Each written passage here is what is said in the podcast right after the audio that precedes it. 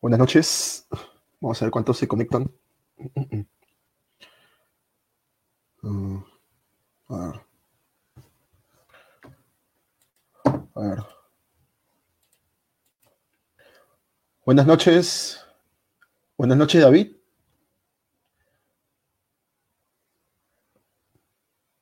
Bueno. Buenas noches a toda la comunidad de jóvenes por el cambio. El día de hoy tenemos a un invitado muy importante. Eh, él es. A ver.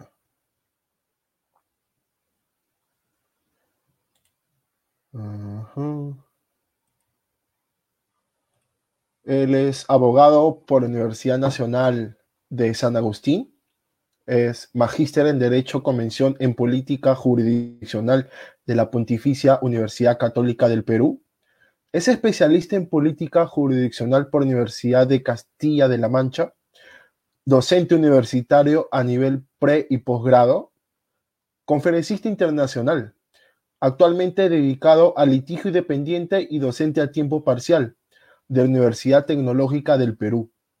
Ha sido asesor principal de la Comisión de Constitución y Reglamento del Congreso de la República, sugerente de asuntos jurídicos de derecho civil Penal y Prevención del Delito en de Salud. Subgerente de Asuntos Arbitrales de Salud, integrante de la Secretaría Técnica de Implementación del nuevo Código Procesal Penal del Ministerio Público. Asesor externo en materia penal del proyecto Auditoría Social al Sistema de Justicia.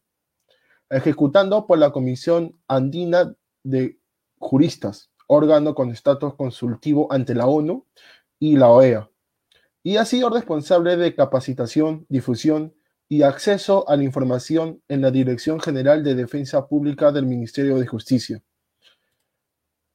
Demos la bienvenida al doctor Jorge Zúñiga Escalante. Buenas noches, doctor.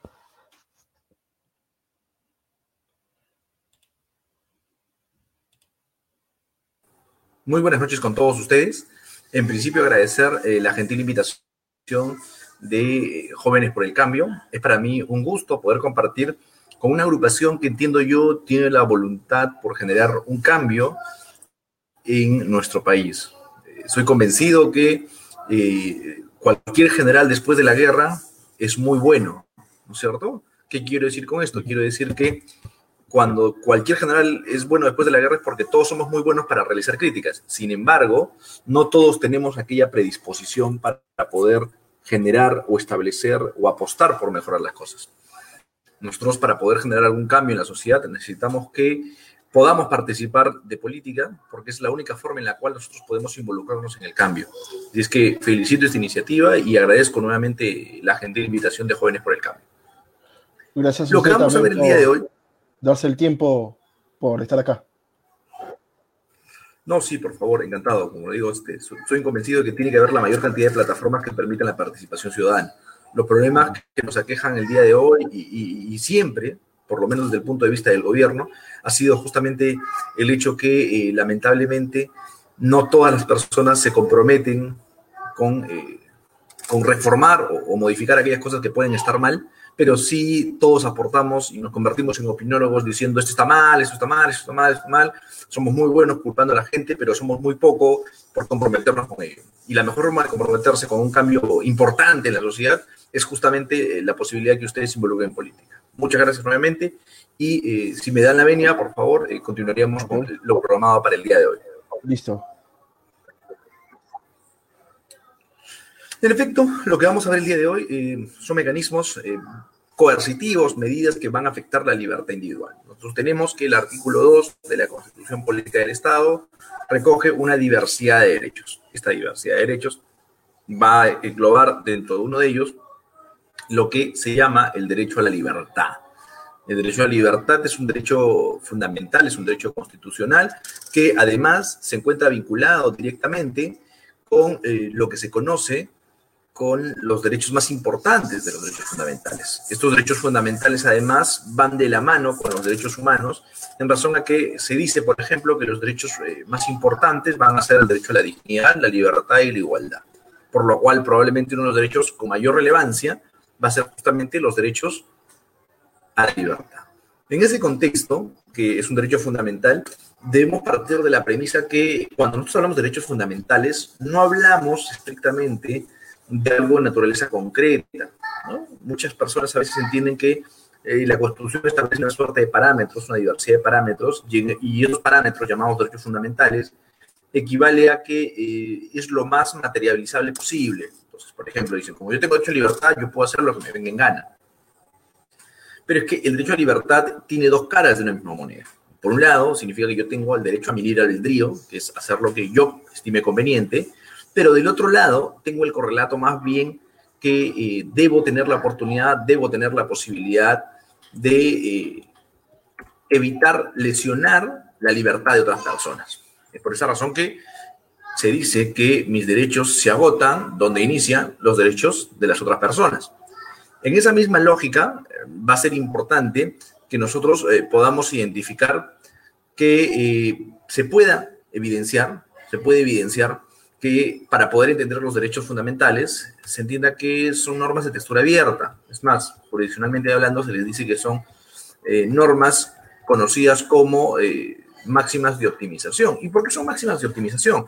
Son máximas de optimización en tanto y en cuanto nos permiten eh, saber que no es blanco y negro, sino que más bien en el medio hay una serie de matices que van desde el blanco hasta el negro.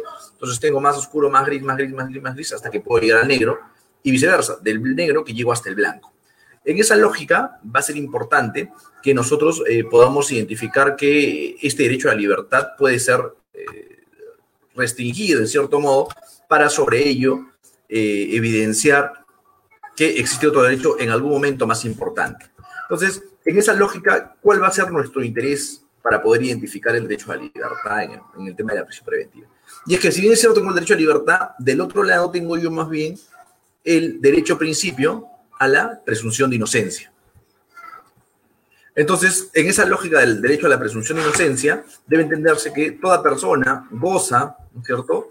Y padece o posee esta posibilidad de que se le considera inocente a menos que exista una sentencia de culpabilidad. Eso, es sumamente importante que debemos, debemos tomar en cuenta. Entonces, eh, en esa misma lógica deberíamos eh, valorar, ¿no es cierto? Valorar que eh, no debería perturbarse por ninguna razón, no debería perturbarse por ninguna razón la posibilidad que para poder argumentar de estos mecanismos de libertad, yo tengo una serie de derechos, o en todo caso tengo una serie de procedimientos que me permiten identificar cómo tutelar esta libertad. Por ejemplo, un mecanismo para tutelar la libertad es la famosa, el famoso habeas corpus. ¿No es cierto? Este habeas corpus, ¿qué significa? Este habeas corpus significa que viene del aforismo latín que dice traer el cuerpo a mí. ¿Qué significa ello? Significa que el juez va a verificar y certificar si es que una persona se encuentra, en efecto, privada de su libertad, arbitraria, jurídica o legalmente eh, privada de su libertad. ¿Y para qué vamos a verificar en todo caso si es que se encuentra privada o no de su libertad?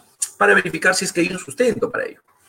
Yo les decía hace un momento, ¿no? Que en esta lógica en la cual hablamos por un lado del derecho a la libertad y de otro lado tenemos otra gama de derechos que son máximas de optimización, que tienen una paleta de colores, debe tomarse en cuenta que eh, hay otros derechos importantes. Entonces, un derecho sumamente importante también es el derecho a la víctima. Entonces, en un proceso penal tenemos dos partes. Por un lado, el imputado y por otro lado, tenemos también eh, el derecho de la persona que está siendo objeto de imputación y por otro lado, la víctima.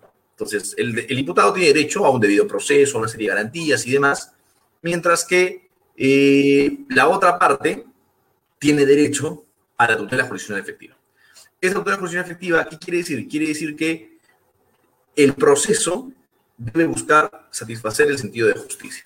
Entonces, eh, en esta lucha entre dos principios, para poder identificar cuál es el principio más importante, lo que debemos evidenciar es que más bien se pueda ver cuál principio resulta ser más fuerte, más sólido, más relevante, en la medida en que eh, se pueda identificar más bien que, cuáles son los derechos en juego. Entonces, por ejemplo, cuando hablamos nosotros del derecho a la privación de la libertad versus el derecho a la justicia efectiva, entendemos que si es que hay la posibilidad que el proceso se contamine, que el proceso se malogre, porque el investigado, por ejemplo, va a corromper testigos o va a extorsionar a las personas que puedan declarar en su contra, entonces yo puedo tomar una medida drástica, como es presentar una prisión preventiva. Entonces, en esta lógica de que yo presento una prisión preventiva, lo que va a suceder es que la prisión preventiva va a tener por finalidad no colocar una condena o condenar a una persona. La prisión preventiva va a privar de libertad a una persona de manera temporal. Y un tema a identificar plenamente, que debemos tomar nosotros en cuenta, es que el proceso penal tiene una finalidad. Y la finalidad es condenar personas. Entonces, ¿cómo es que yo voy a condenar personas? Cuando yo tengo evidencia de que esta persona cometió un delito, pero que además esta evidencia la voy a trasladar, la voy a trasladar a un proceso, a una etapa llamada juicio, donde los jueces terminarán determinando en qué casos esta persona ha cumplido o no ha cumplido los presupuestos requeridos para cometer tal o cual delito. Sin embargo, en el Perú, y eso, es un tema que, por ejemplo, estará en manos en su momento de modificar, reformar o reevaluar, la prisión preventiva tiene problemas para la identificación de los plazos. ¿Por qué? O mejor dicho, tiene problemas con los plazos de la prisión preventiva. Eh, en el medio, en América Latina, los plazos de prisión preventiva no superan al año. En el Perú podemos llegar hasta casi cuatro años de prisión preventiva. Entonces, cuando hablamos de cuatro años de prisión preventiva, estamos haciendo referencia a que una persona que goza de esta prerrogativa de presunción de inocencia, a pesar que la Constitución dice que se presume inocente, va a estar privado de su libertad. Pero, y entonces, si es que se me presume inocente, ¿por qué estoy privado de mi libertad? Se supone que la Constitución me dice que yo debo ser, eh, me debe garantizar la presunción de inocencia, a que hay una condena. Y no tengo condena y estoy privado de libertad. Y ese es el problema que nos generó esta pandemia. O mejor dicho, que se evidenció con esta pandemia. Ustedes seguramente habrán escuchado mucho que como consecuencia de la pandemia eh, se ponía en riesgo, el grave riesgo de las personas privadas de libertad. ¿Qué sucede? Estas personas que tienen una imputación, me refiero a una imputación, una acusación, por decirlo así, por parte del Ministerio Público, que los indica como que han cometido un delito. Cogen a cualquiera de nosotros y dicen, señor, usted ha cometido un delito, pero yo no he sido. Bueno, señor, yo creo que sí y tengo sospecha grave de que usted sí lo ha cometido. Vamos a una audiencia y en la audiencia me van a decir, señor, prisión preventiva, pero soy inocente. Puede ser que en el decurrir del proceso se determine que es inocente.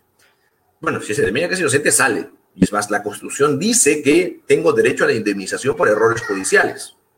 Lamentablemente, en el Perú no conozco un solo caso en el cual se haya dado alguna indemnización como consecuencia de un error judicial, por lo menos no a nivel interno. Me refiero a nivel nacional, porque entiendo sí que la jurisdicción internacional, como es la Corte Interamericana de Derechos Humanos, sí ha establecido diversos fallos en cual el Estado pero no se ha debido indemnizar. Entonces, es sumamente importante, por eso les digo, que podamos distinguir un poco la prisión preventiva de la condena. La prisión preventiva tiene por finalidad, ¿no es cierto?, explicitar, identificar una medida en el cual voy a someter a una persona de la cual goza de la presunción de inocencia a la cárcel. ¿Y por qué la voy a meter a la cárcel? Porque yo creo que ha cometido delito, pero además porque creo que se quiere escapar del país, del país, no de su provincia, no de su región, del país, o tiene la posibilidad de extorsionar testigos. Va a matar a un testigo, va a comprar testigos, va a intimidarlos, etc. Solo en esos supuestos yo debería incorporarlos. Sin embargo, en la práctica lo que ha sucedido es que más bien eh, las prisiones preventivas han sido utilizadas o han venido siendo utilizadas como un mecanismo casi casi eh, de presión con respecto a la posibilidad en la que puedan conseguir información. Entonces, yo detenía a una persona y como sabía que por lo menos tenía que dar un año, dos años privada su libertad, con lo cual lo obligaba a que declare en razón a la teoría del caso del fiscal. Y eso es básicamente lo que se especulaba. Es por esa razón que en diciembre del año pasado se lanza el Acuerdo Penal sobre 2019, donde se reitera algo que en teoría ya se conoce o es harto conocido, como que es que la prisión preventiva es ultimatum, versus que se tome en cuenta que estas medidas, cuando se hablemos de los peligros de fuga o de obstaculización, que son en esencia lo que justifica una medida de este tipo, tengan que responder esto un carácter estrictamente objetivo.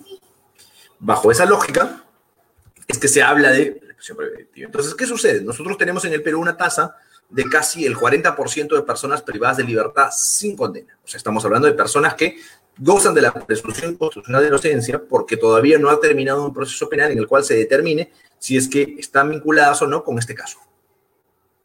Entonces, lo que sale es que, bueno, señores, teníamos ya nosotros una recomendación por parte de la Corte Interamericana de Derechos Humanos que decía, señores, Perú, Administración de Justicia Perú, por favor, reevalúen sus plazos de prisión preventiva. Es demasiado excesivo. Claro, aquí en el Perú, los fiscales dicen, señores, a ver, investigar crimen organizado no es cosa fácil. Y eso es cierto. Y es que la informalidad en la que vivimos nosotros impide que tengamos la facilidad de controlar las operaciones financieras. Y entonces, eh, aprovechando ello, las personas que se dedican a delinquir con casos complejos como lavado de activos, crimen organizado, han hecho una serie de tercerizaciones de operaciones que les permiten que se dificulte la investigación. Y ello es la justificación principal por la cual la gente del Ministerio Público considera que necesitan un plazo sumamente amplio para investigar y que a su vez motiva que tengan una prisión preventiva con un plazo tan amplio. Desnaturalizando un poco, insisto, la medida de la prisión preventiva, que es una medida cautelar dentro del proceso penal. En ese contexto, se nos viene la pandemia del coronavirus. Como consecuencia de esta pandemia del coronavirus, lo que se nos va a venir después es, señores, la primera medida y la más importante para poder salvarnos del contagio es, uno, lavado de manos. Dos, distancia social. Y tres, implementos de seguridad. En esta lógica de los implementos de seguridad, dicen, bueno, pues debemos tomar en cuenta que para nosotros poder habilitar esto, lo primero que yo tengo que hacer para poder tener distancia social con otra persona es que tenga la posibilidad de separarme. Pero si yo tengo un cuarto de 4x4 donde estamos durmiendo 25 personas, la posibilidad en la cual yo tenga distancia social con 25 personas es materialmente imposible. En ese contexto, eh, ni bien se da la pandemia, al mes de marzo, abril, se emite el primer comunicado por parte de la Comisión Interamericana y dice, señores, Estados partes de la Convención, de la Comisión Interamericana o del, Tratado de Derechos Humanos, solicito y los insto para que ustedes adopten medidas que les permita liberar los establecimientos penitenciarios. En ese contexto, en ese contexto debe tomarse en cuenta que deben dar prioridad a las personas que están sin sentencia, llámese prisión preventiva. Dos, las personas, las madres gestantes o las personas que se encuentran en situación de vulnerabilidad, llámese personas que tienen niños menores de tres años, y cualquier otra que tenga otro tipo de circunstancia que esté vinculada con coronavirus. Entonces, eso motiva una serie de cosas, como por ejemplo el decreto legislativo que establece las disposiciones de carácter excepcional para asesinar los establecimientos penitenciarios. Pero ¿qué pasa? Y aquí está el problema que debería convocarlos a ustedes. Eh, el Parlamento, el Congreso de la República, con regularidad, es un órgano que viene a ser el órgano representativo por excelencia. Es el órgano más importante dentro de un Estado democrático. ¿Y por qué es el órgano más importante? Porque a diferencia de lo que pasa con el Ejecutivo, a diferencia de lo que pasa con el Judicial, el Legislativo es el único que respeta de la mejor manera posible, siempre posible, porque vamos a darnos cuenta que hay una serie de dificultades en ello, la lógica o el respeto al principio de representatividad. ¿Qué pasa? Seguramente muchos de ustedes han estado en el colegio, en la universidad, en el instituto, y allí, para poder organizarse, se ha nombrado un delegado, ¿no es cierto? Que es quien representa a un grupo de personas. Y entonces, cuando ustedes tienen un salón de 40 alumnos, eligen un delegado y ustedes podrán confesar que la elección de ese delegado no siempre es la más feliz de todas, ¿no es cierto? Entonces, sin lugar a dudas, muchos de nosotros decimos, no me gusta ese delegado, si me gusta, no me gusta, no, a mí me cae, a mí no me cae, pero por mayoría se elige si tenemos una, un margen de 40 personas, entre esas 40 personas, con 30 votos elige este delegado. Y habrán 10 personas que no estarán de acuerdo con él. Esas 10 personas en este, en este muestreo de 40 representa más o menos el 25%. Esa es la lógica que se traslada a un país cuando nuestro salón deja de ser un salón de 40 alumnos y se convierte en un salón de 240 mil habitantes. Porque la estructura parlamentaria que tenemos nosotros, en el cual el Congreso tiene 130 congresistas, genera el hecho que cada congresista represente más o menos, y digo más o menos porque va a depender de qué región, pero en promedio representa a poco más de 240 mil personas.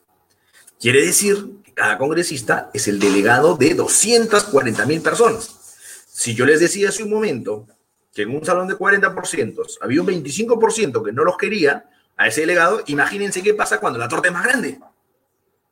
Si tenemos una torta de 40 personas y los reclamos son básicamente el profesor, pásame la tarea, pásame lo que dice el profesor, comunícale que no estoy de acuerdo con la nota, imagínense cuando los problemas ya tienen que ver con que, oye, necesito un bono, necesito construir una carretera, necesito que haya una ley que me permita garantizar mi derecho como lustrabota, como abogado, como médico, como técnico, como lo que fuera. Entonces, eso genera que el Congreso, y no solamente el Congreso anterior, ni mucho menos los últimos, sea un Congreso que siempre va a ser o va a tener la condición de impopular. No hay forma alguna que el Congreso como institución pudiera tener un alto respaldo de la población.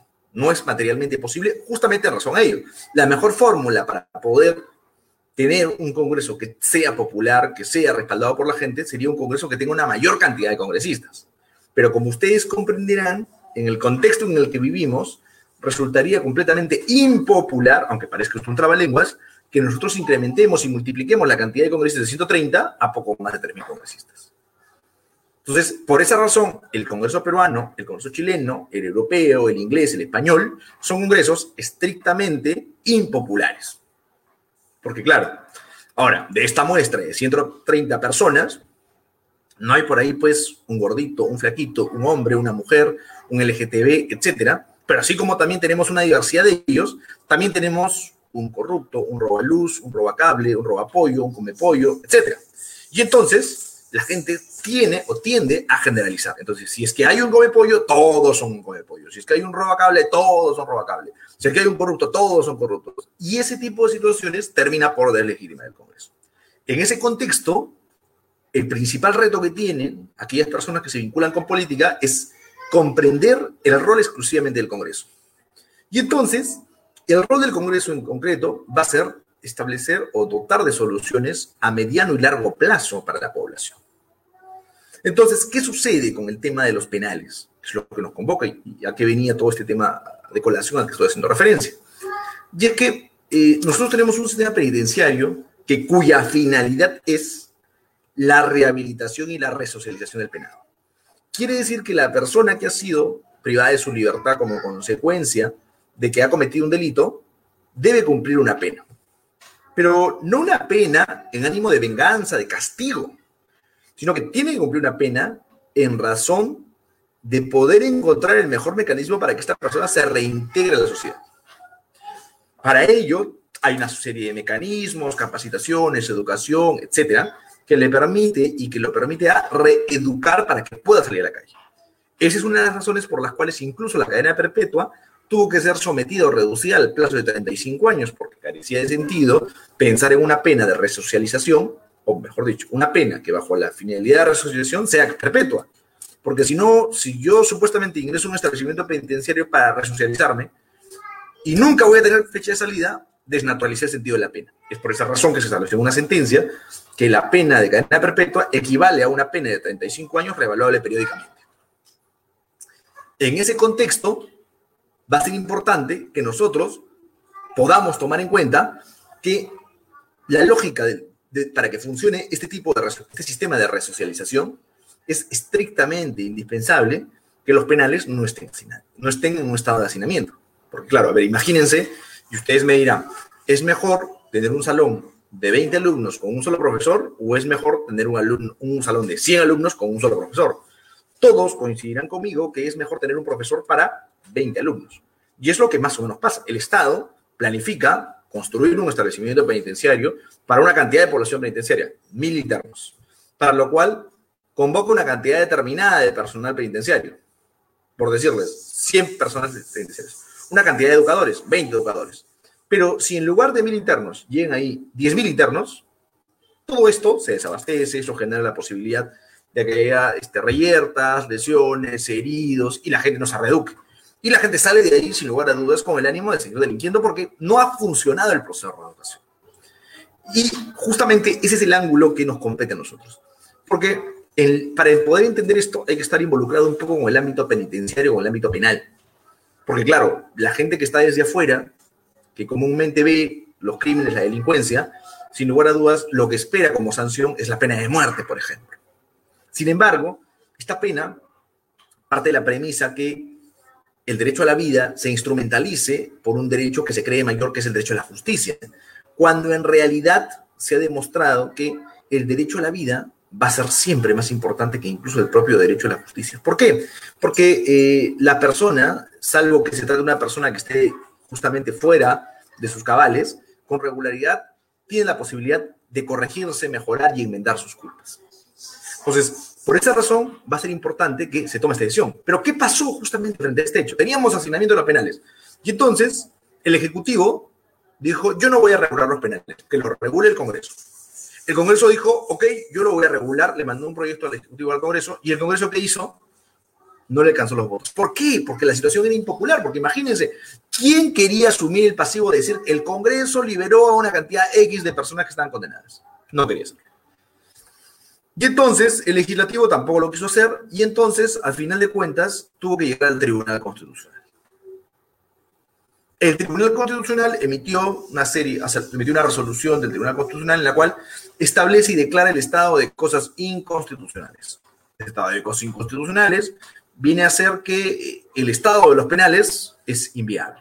Y nos ha dado plazo de cinco años para que el Ministerio de Justicia y el Instituto Penitenciario reevalúen los penales, donde en algunos casos hay el 500, casi 600% más de la población penitenciaria, para que esta población se reeduque o se lleve a otros lugares. En ese contexto, lo que se consiguió era obligar a los poderes de Estado. Y además hay esa referencia, un tema muy importante, que se desarticule, se deje de utilizar la prisión preventiva como un mecanismo de coerción para la investigación. Que se entienda de una vez por todas que la prisión preventiva es justamente lo que tenemos en pantalla. ¿No es cierto? Una medida provisional, es una medida excepcional, ¿no es cierto? Eh, va a ser variable porque vamos a poder cambiar el tiempo y que respete la principio de proporcionalidad. Porque es una medida excepcional.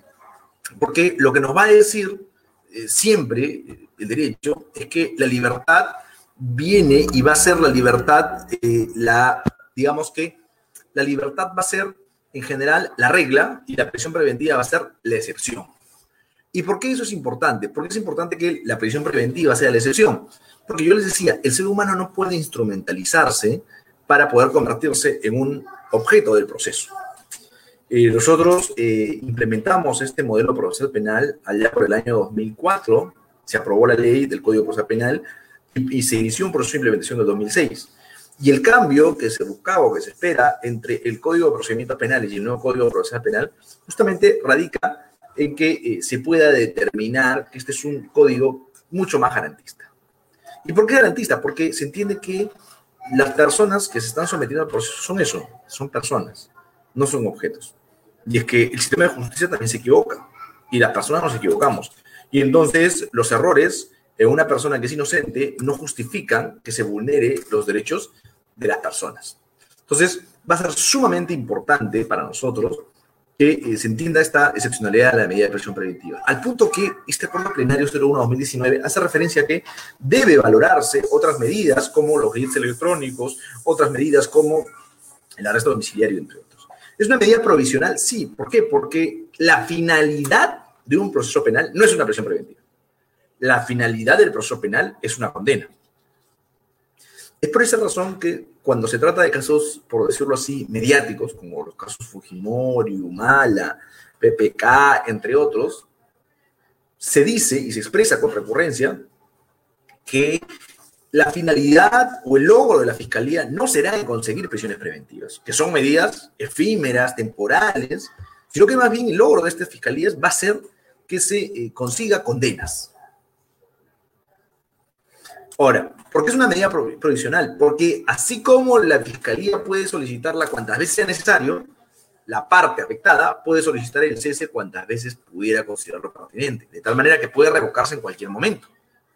Puede ser variable, sí, porque como en el caso en concreto de la pandemia, hemos tenido la oportunidad de variar esta medida a fin de que, por ejemplo, se den en otras condiciones. Se dé, por ejemplo, en una opción de comparecencia con restricciones. Y un tema mucho más importante quizá es que la presión preventiva tiene que hacer el amparo del principio de proporcionalidad. ¿Por qué tiene que hacer el amparo del principio de proporcionalidad? Porque el principio de proporcionalidad me dice que debo evaluar algunos test, ¿no es cierto? Idoneidad, proporcionalidad y la finalidad estrictamente de la medida, que me permite identificar con claridad qué es lo que yo espero con esta medida. No significa que toda persona que se le imputa un delito debo colocarle la presión preventiva, porque ya dijimos que es una medida excepcional sino que debo de tenerlo para poder garantizar el fin específico de lo que yo quiero. Por ejemplo, yo tengo temor de que esta persona que está siendo sometida a este proceso pudiera asustar o intimidar a un testigo. En ese contexto, solamente lo tendré y le dictaré la prisión preventiva hasta que declare el testigo. Una vez que declare, le podré liberar de esta prisión preventiva. Esa es la lógica. ¿Qué son los elementos de convicción? ¿Qué va a pasar? El artículo 268 del Código Procesal Penal establece que hay tres presupuestos básicos para la prisión preventiva. El primero de ellos es graves y fundados elementos de convicción de la comisión de un delito. ¿Qué quiere decir esto? Quiere decir que los elementos de convicción van a ser un criterio de certeza o de aproximación a la realidad respecto a la comisión de un delito.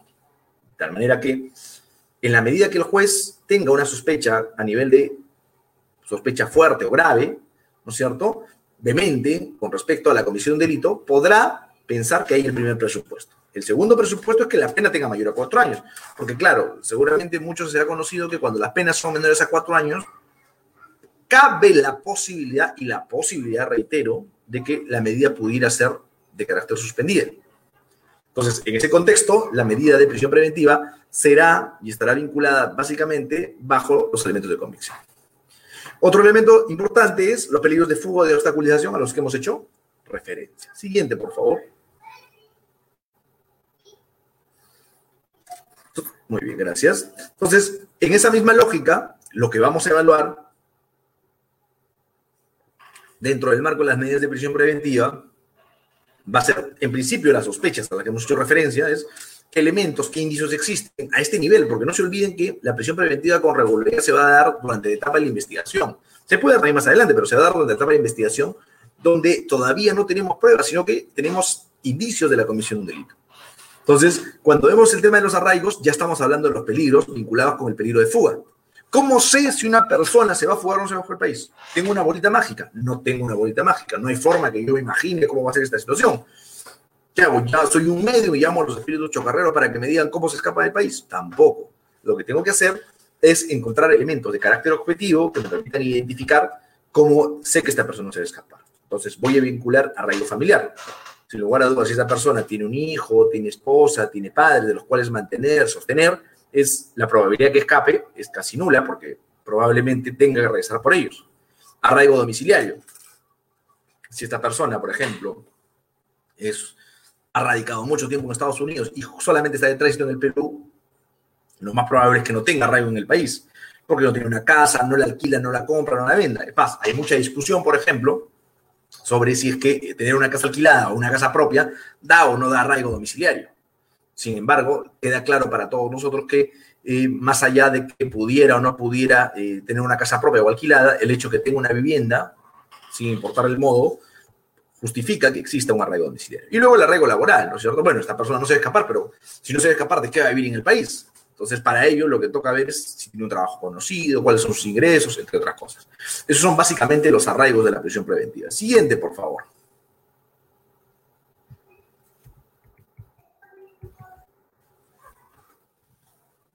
La prisión preventiva está en cuarentena. Esa es una buena pregunta.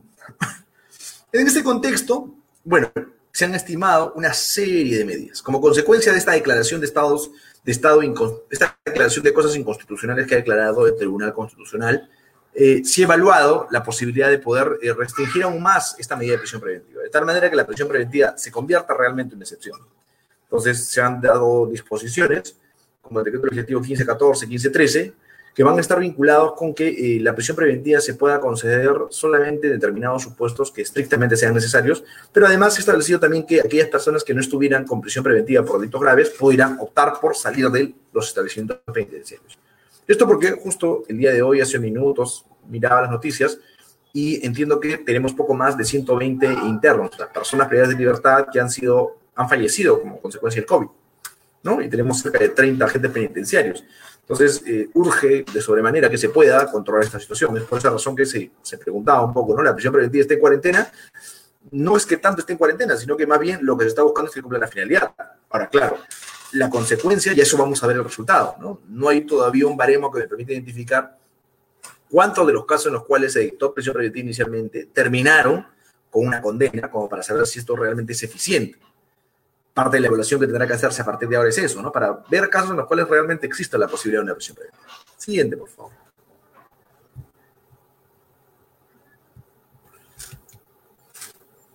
Entonces, ya aproximándonos un poco, un poco al, final de, lo que tenemos que programado para hoy, queremos hacer referencia a lo que es la prisión preventiva versus la prisión de inocencia. Decíamos que la prisión preventiva eh, va a buscar catalogar una serie de medidas, tiene la naturaleza de ser una medida coercitiva. Esta medida coercitiva eh, quiere decir que existen otras medidas coercitivas. Por ejemplo, nosotros en el Código Procesal Penal tenemos medidas como la comparecencia con restricciones. Entonces, ¿qué pasa? yo encuentro una persona que presuntamente ha cometido un delito, digamos que una estafa grabada, ¿no? Pero en realidad el caso es, por imaginar un caso, ¿no? decimos, eh, una persona decide comprar un inmueble que no sabe que tiene dueño, lo compra de buena fe y luego lo vende de buena fe. Y entonces esa figura de vender un bien que tiene dueño, como si fuera propio, se llama estelionato, un delito, una pena mayor a otra.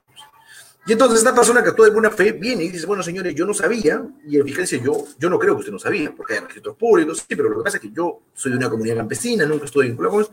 Sí, pero yo creo que sí. Y usted dice que no, a ver, ¿a quién le creemos? Y entonces, por un lado, tengo la presunción de este señor que dice que la Constitución dice que esta persona no puede ser privada de libertad salvo que tuviera una condena, versus el presunto agraviado, ¿no? La persona que pagó su dinero como consecuencia de comprar este inmueble y que al final no pudo obtenerlo porque este inmueble tiene propietario. Entonces, ¿qué hago? ¿A quién le puedo, a quién le puedo hacer referencia de que me pague o no me pague? Bueno, pues en el proceso penal se discutirá. Y entonces, para poder garantizar que el proceso penal eh, funcione, ¿qué hago? Porque además yo sé que este señor no vive aquí, sino que vive en, eh, Houston.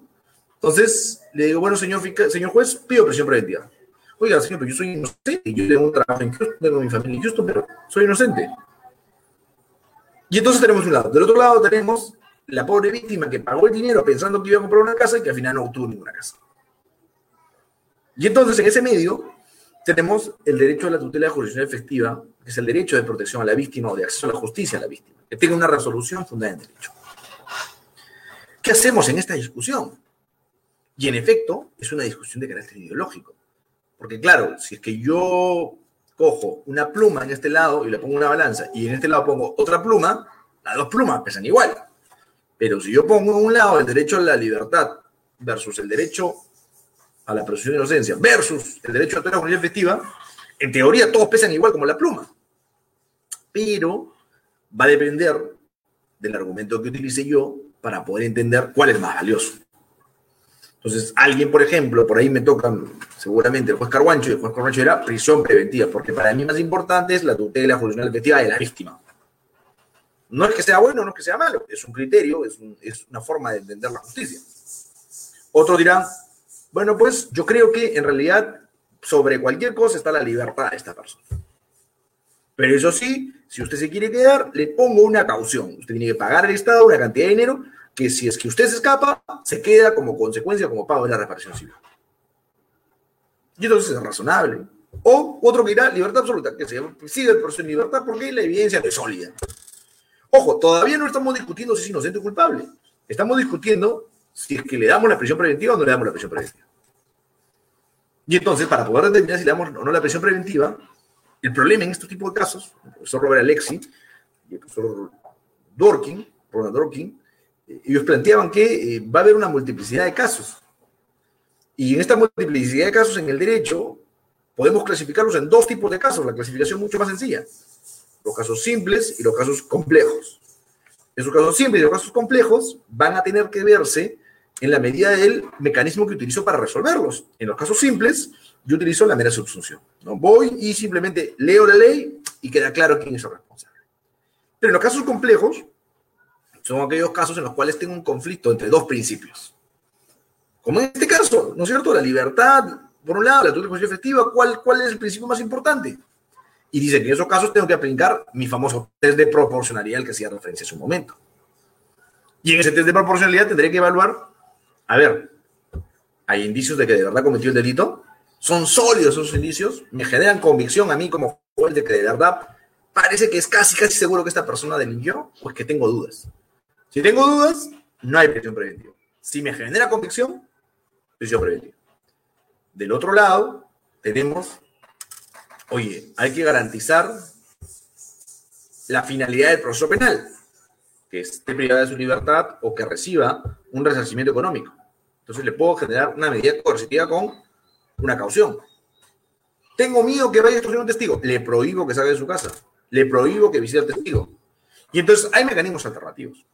Entonces, la prisión preventiva no es la panacea de la justicia penal, no es el mecanismo feliz, no es la mejor alternativa de solución, es una medida coercitiva como cualquier otra. Lamentablemente, se ha hecho muy mala fama, en tanto y en cuanto ha sido utilizada en algunos casos de manera despedida para casos concretos. Por ejemplo, a ver, ustedes seguramente recordarán el caso de esta profesora, ¿no es cierto?, que accidentalmente tiene un problema de conducir y atropella a seis niños en el Instituto de Miraflores. Esta profesora tuvo que purgar prisión preventiva, pero en estricto no le correspondía aplicar prisión preventiva porque tenía domicilio conocido, no había periodo de fuga, quería resarcir eh, los daños. Lo mismo que pasa con esta chica que atropella a los estudiantes universitarios en la vieja de Prado. La chica merece ser condenada sin lugar a dudas. Eso no está en discusión. Pero la pregunta es, para ser condenada, ¿tengo que necesariamente castigarla desde hoy? Porque, ojo, todavía habría que hablar. ¿Qué pasa si es que ella la atropella como consecuencia de que hubo una falla mecánica? Y eso se demuestra en el proceso.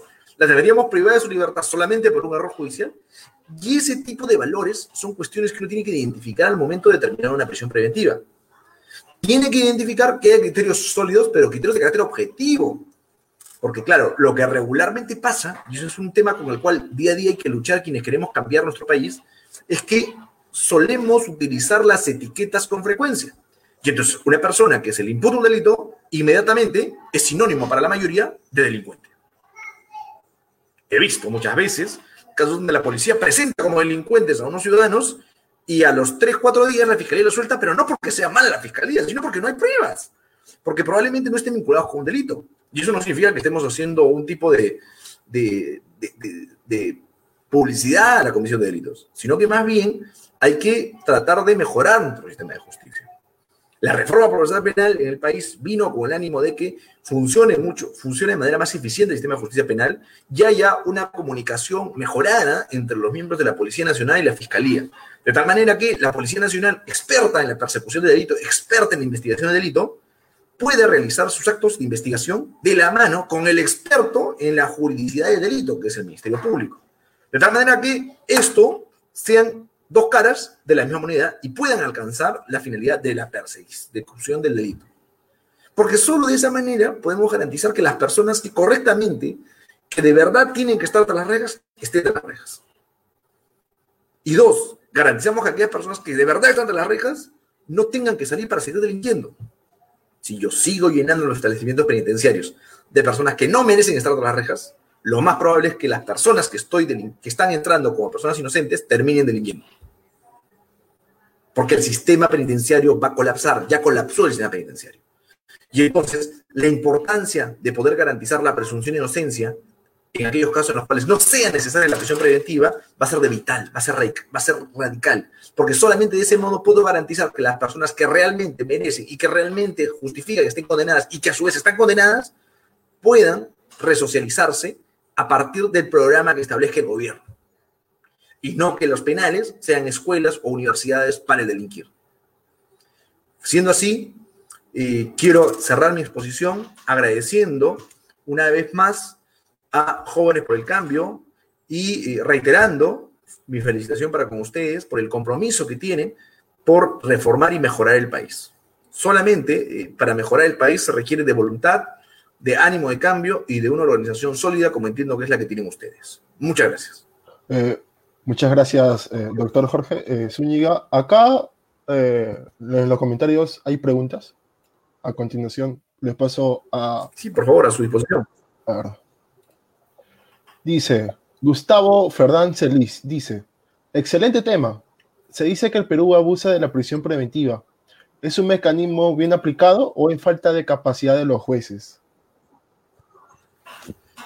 A ver, eh, lo que sucede con la prisión preventiva no tiene que ver básicamente con un tema de capacidad de los jueces. Lo que pasa es que nos hemos acostumbrado mucho a poder eh, distinguir o discutir sobre si es que eh, querer todos ser jueces, lo que le decía al, inicio, ¿no? Yo al inicio le decía, eh, con regularidad pasa que dicen que todos somos generales después de la batalla, ¿no es cierto? Claro, después que pasa la guerra, todo el mundo dice, claro, yo lo hubiera hecho mejor, yo hubiera puesto aquí el caballo, yo hubiera puesto aquí el tanque, y etcétera. Sin embargo, durante la batalla todos estamos detrás de bambalinas.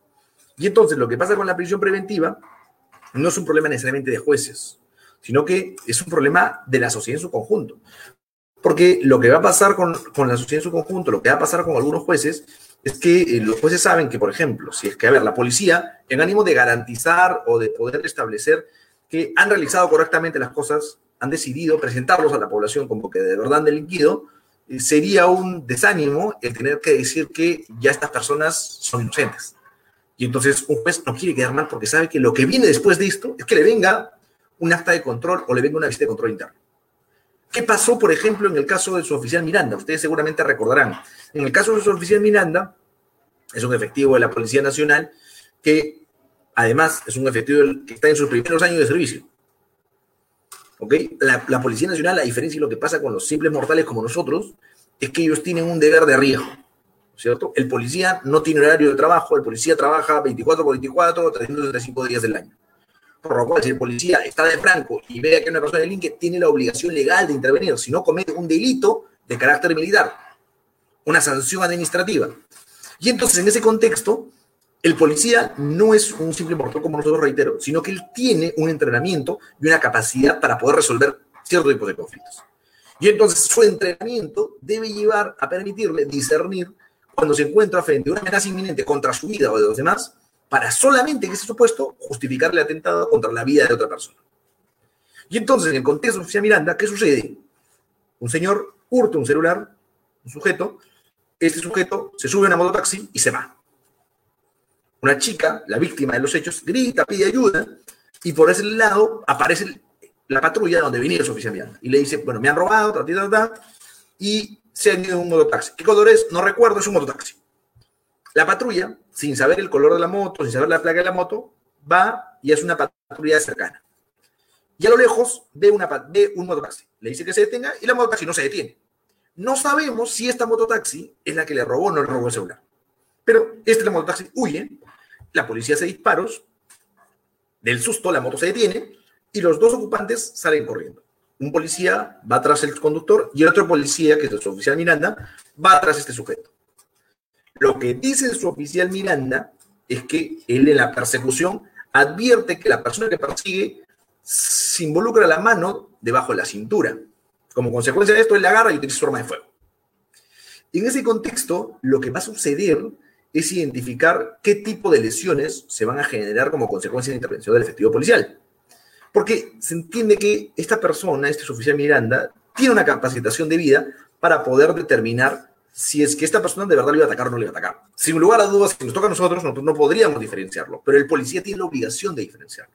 Y es una obligación de carácter legal, que tiene que ver con la aplicación de la fuerza.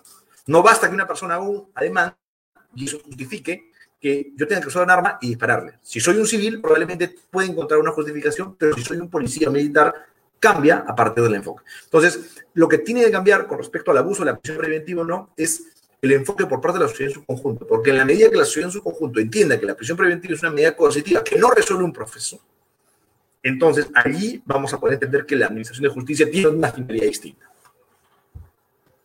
Ok, ok. A ver.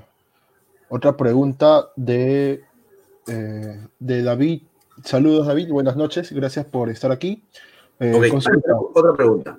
La conversación de un reo por violencia en primer grado a trabajo comunitario es viable faltando a nueve meses del cumplimiento de su condena o se tiene que esperar a sus últimos seis meses? La, conversión de un reo por violencia en primer grado. Bueno, desconozco cuál es el. No hay un delito de violencia. Aquí nosotros no utilizamos en primero o en segundo grado. Habría que ver qué violencia. Estamos hablando seguramente de lesiones. Si son lesiones, son lesiones probablemente deben ser lesiones graves. Si son lesiones graves, eh, trabajo comunitario y vial le faltado seis meses. Sí, claro que sí, sí, sí. En realidad, si es que estamos hablando de delito de lesiones, sí. Si no, habría que evaluarse, ¿no? Pero si, pero si fue un delito de lesiones, no, no, no hay mayor inconveniente. Ah, ok, ok. Sí podría hacerse la conversión para un trabajo comunitario. Ah, ya, bueno, eh, yo le tengo una pregunta personal. Eh, bueno, mi pregunta es, la siguiente. Eh, ¿Es criticable el habeas corpus de Keiko y, Abiome Guzmán a pesar de sus beneficios penitenciarios? A ver, en el caso de Fujimori y en el caso de Guzmán son dos casos distintos, extrapolables.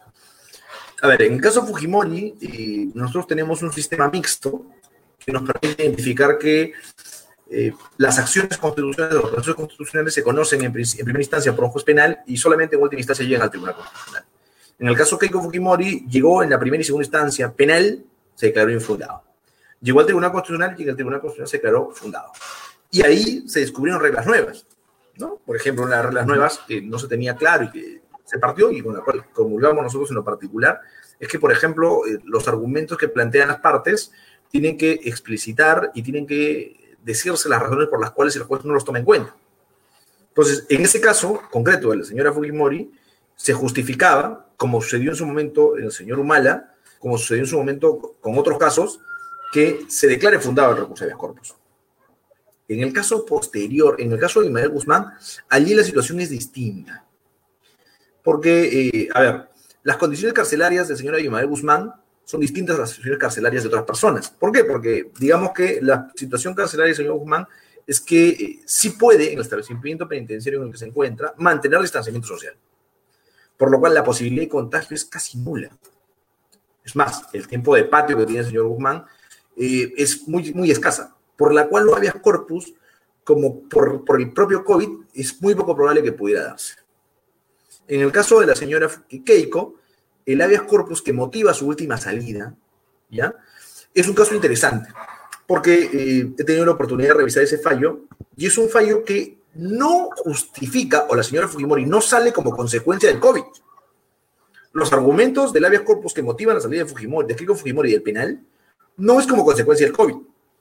Los motivos que fundamentan es, es básicamente que ha transcurrido mucho tiempo en la investigación, no hay acusación, no hay actos nuevos, el peligro de, obstaculización se ha reducido porque se ha demostrado que ha avanzado la investigación sin problemas, y el peligro de fuga también se ha reducido porque se ha evidenciado que la señora se presenta en cada audiencia en las que ha habido, a pesar de que sabe que va a ser detenida. Y esas son las motivaciones que justificaron para que salga. Claro, aprovecharon y pusieron cuatro líneas que dijeron, bueno, además de todos estos argumentos, hay que tomar en cuenta que el coronavirus y etc, etc, pero el argumento central no fue el coronavirus, fue justamente que la investigación había avanzado y no había una acusación. Oh, ok. Eh, Lisbeth acá ha hecho otra pregunta. Eh, dice, saludo Lisette. Saludo Lisette. Eh, buenas noches, gracias por su aporte. La prisión preventiva en los casos de corrupción de funcionarios tienen elementos adicionales por su condición de tales. En realidad, los casos de corrupción de funcionarios per se no, pero cuando se habla de crimen organizado sí van a estar vinculados con el plazo de la prisión preventiva, que como mencionábamos es justamente lo que nos cuestiona la Comisión Interamericana de Derechos Humanos, que en caso de crimen organizado podemos llegar hasta plazos de 3, 4 años. Entonces, eh, la única variante básicamente va a ser el plazo de la prisión preventiva, pero en términos generales no hay mayor variación. Ah, ok, listo. Eh, ya no hay más preguntas. Eh, no, Sí, eh, no, yo ni más preguntas. Eh, todos son saludos. Saludos para Luis Gómez. Excelente ponencia, doctor Zúñiga. Gran dominio del tema y claridad de las ideas. Nuevamente, excelente. Eh, gracias, gracias, Luis Gómez. Gracias. Bueno, esto. Muchas gracias por su tiempo, doctor. Y bueno, esto, esto sería todo. Hasta una próxima oportunidad. Listo. No, gracias a ustedes más bien, José Luis, un gusto, por favor, y a seguir adelante, siempre a su disposición. Listo, muchas gracias.